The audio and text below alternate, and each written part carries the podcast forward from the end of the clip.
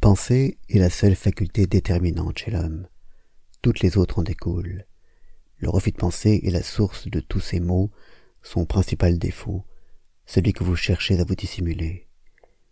Vous refusez de penser chaque fois que vous démissionnez, que vous mettez votre conscience entre parenthèses, non par aveuglement, mais par refus de voir, non par ignorance, mais par refus de savoir. Vous refusez de penser quand vous laissez votre esprit divaguer dans un brouillard intérieur pour ne pas endosser la responsabilité de juger, acte qui repose sur la notion implicite qu'une chose n'existe pas tant que vous refusez de l'identifier. A ne sera pas A tant que vous ne l'aurez pas admis. Ne pas penser est un acte nihiliste, une volonté de nier l'existence, une tentative de balayer la réalité. Mais l'existence existe. On ne peut pas balayer la réalité, c'est elle qui finit par balayer ce qui la balaye. En refusant de dire cela est, vous refusez de dire je suis. Chaque fois que vous refusez de juger, vous vous reniez vous-même. Quand un homme déclare Qui suis-je pour savoir? C'est comme s'il disait Qui suis-je pour vivre? Voilà.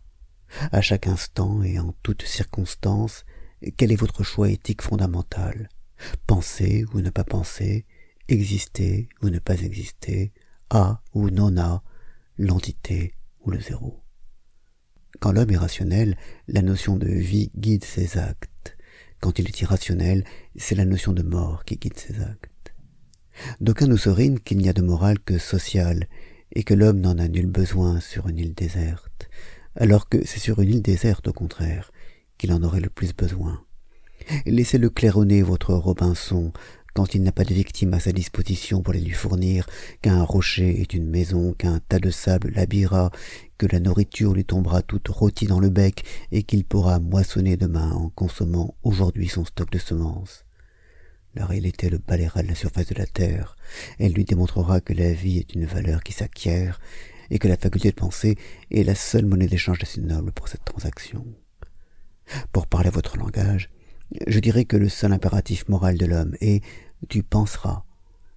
Mais il y a une contradiction dans les termes, puisque seul ce qui est choisi est moral, non ce qui est imposé, ce qui est compris, non ce qui est subi, et moral ce qui est rationnel, et la raison ne se laisse pas commander. Ma morale, fondée sur la raison, tient en une proposition. L'existence existe et il n'y a pas d'autre choix que de vivre. Tout le reste en découle. Pour vivre, l'homme doit privilégier trois valeurs essentielles, la raison, l'intentionnalité, l'estime de soi. La raison en tant qu'unique outil de connaissance, l'intentionnalité en tant que choix du bonheur, rendu accessible par cet outil, l'estime de soi en tant que certitude inébranlable que son esprit est capable de penser et que lui-même est digne d'être heureux, autrement dit de vivre. Ces trois valeurs commandent toutes les autres vertus humaines qui sont elles-mêmes liées à l'existence et à la conscience, notamment à la rationalité, l'indépendance, l'intégrité, l'honnêteté, la justice, la productivité, la fierté. Il y a rationalité quand l'homme accepte le fait que l'existence existe, que rien ne peut altérer la vérité, ni ne doit supplanter l'acte de la percevoir, c'est-à-dire celui de penser, que l'esprit est seul juge des valeurs d'un individu, son seul guide dans l'action, que la raison est hermétique au compromis, que la moindre concession à l'irrationnel annihile la conscience qui, au lieu de percevoir la réalité, la travestit, que le dogme religieux, un pseudo raccourci vers la connaissance, n'est qu'un court-circuit qui abolit le discernement, et qu'en accepter toutes les croyances n'est qu'un désir d'annihiler l'existence quand ce n'est pas la conscience de l'individu. Il y a indépendance quand l'homme accepte le fait d'être le seul maître de son jugement, et que rien ne peut le dégager de cette responsabilité, que personne ne peut penser ni vivre à sa place, qu'il n'y a pire autodestruction que de se soumettre à l'influence d'une autre pensée, d'accepter qu'une autre autorité s'impose à votre cerveau, et de considérer ces assertions comme des faits, ces affirmations comme des vérités, ces décisions comme des truchements entre votre conscience et votre existence. Il y a intégrité quand l'homme accepte le fait qu'il ne peut pas tromper sa conscience, de même qu'il y a honnêteté quand il accepte le fait que l'existence ne peut pas être simulacre, que l'être humain est une entité indissociable, un assemblage de deux attributs, matière et conscience, et qu'il ne peut souffrir de séparation entre le corps et l'esprit, entre les actes et la pensée, entre sa vie et ses convictions. Que tel un juge indifférent à l'opinion publique, il ne peut pas sacrifier ses convictions à une volonté autre que la sienne, même si l'humanité entière l'en suppliait ou le menaçait. Que le courage et la confiance en soi sont indispensables à l'intégrité. Le courage pour être vrai, en accord avec lui-même, la confiance en soi pour être en accord avec sa conscience. Il y a honnêteté quand l'homme accepte le fait que l'irréel est irréel et ne peut avoir de valeur, que ni l'amour, ni la gloire, ni l'argent n'ont de valeur lorsqu'ils ont été acquis par imposture, que toute tentative d'acquérir une valeur par tromperie revient à mettre ce que l'on dupe au-dessus de la réalité, à se laisser manœuvrer par leur aveuglement, à servir par leur refus de penser et leur démission, et partant à faire de leur intelligence, leur rationalité et leur perception des ennemis à redouter et à fuir.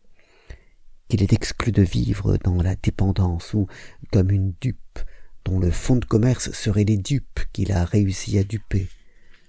L'honnêteté n'est ni un devoir social ni un sacrifice, mais la plus profondément égoïste des vertus que l'homme puisse pratiquer, le refus de sacrifier la réalité de sa propre existence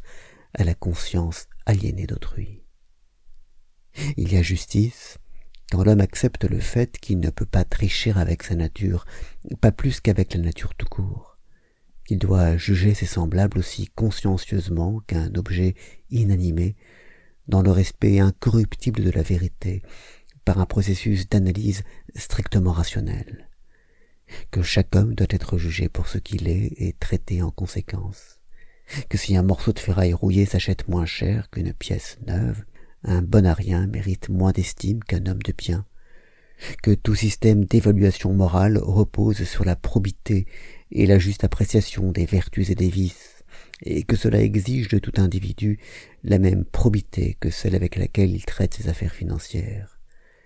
qu'admirer les vices de ses semblables est une trahison morale, et ne pas admirer leurs vertus une escroquerie morale que rien ne doit supplanter cette notion de justice, sauf à accepter une dévaluation de l'échelle des valeurs morales et à faire passer le bien pour le mal, car une défaillance de la justice affaiblit toujours le bien et renforce toujours le mal. Que c'est toucher les bas-fonds de la dégradation morale que de punir les hommes pour leurs vertus et les récompenser pour leurs vices. C'est une dépravation totale, une messe noire mortifère où la conscience ne sert qu'à détruire l'existence. Il y a productivité quand, partant du principe de moralité, l'homme accepte le fait qu'il fait le choix de vivre, que le travail est le processus par lequel sa conscience lui assure la maîtrise de son existence, processus permanent qui consiste à acquérir des connaissances et à façonner la matière pour donner corps à une idée, et refaire le monde conformément à ses valeurs, que tout travail, accompli en pensant, est créatif, contrairement à la routine d'un décérébré qui répète bêtement ce que d'autres lui ont inculqué,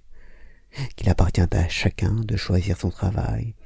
que le choix qui s'offre à lui n'est limité que par son esprit. Cependant, vouloir exercer à tout prix un emploi au-dessus de ses compétences ferait de lui un singe savant qui aurait toujours peur de ne pas être à la hauteur, alors que se limiter à un métier où il ne pourrait pas donner le meilleur de lui-même le condamnerait à atrophier son potentiel et donc à une autre forme de dépérissement. Que ses valeurs s'expriment pleinement par son travail et que s'il en perd l'ambition, c'est son ambition de vivre qu'il perdra du même coup. Que le corps est une machine, que l'esprit en est le pilote, et qu'ils doivent aller ensemble aussi loin que possible avec la réussite pour objectif qu'un homme sans but ressemble à un engin dévalant la pente, au risque de s'écraser sur un rocher au premier obstacle, qu'un homme qui ne fait pas travailler son esprit est une machine en panne vouée à la rouille, qu'un homme qui s'en remet à autrui pour décider de son destin n'est qu'une épave bonne pour la casse, qu'un homme qui fait d'un autre son seul objectif est comme un autostoppeur que personne ne devrait jamais prendre.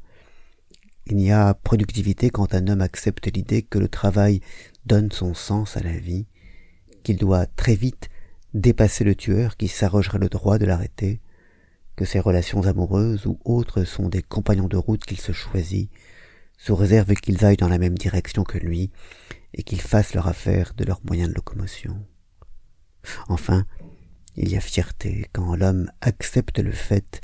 qu'il incarne la valeur la plus élevée qui soit, et qu'il doit en être digne, comme de toute valeur humaine, que de toutes les réussites, la constitution de sa propre personnalité est primordiale et commande toutes les autres, que sa personnalité, ses actions, ses désirs, ses émotions résultent des conceptions préalables de son esprit, que s'il doit produire des biens matériels nécessaires à sa survie, l'homme doit aussi enrichir sa personnalité de sorte que sa vie mérite d'être vécue,